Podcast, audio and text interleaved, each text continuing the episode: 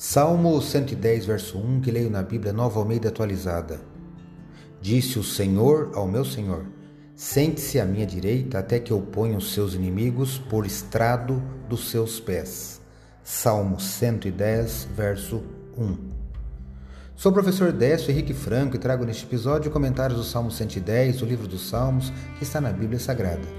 Este podcast segue o projeto Revivados por Sua Palavra, da leitura diária de um capítulo da Palavra de Deus. Me acompanhe aqui, onde iremos ler toda a Bíblia. O Salmo 110 foi escrito por Davi e os especialistas bíblicos afirmam que este salmo ocupa lugar de destaque entre os mais majestosas canções da literatura hebraica.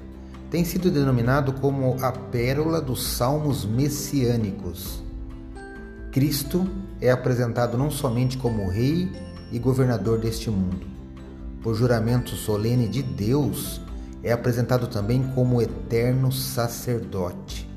Olha que interessante, Davi escrevendo esta, esse poema mil anos antes da vinda de Cristo, apresenta então o rei, governador e eterno sacerdote que viria ainda.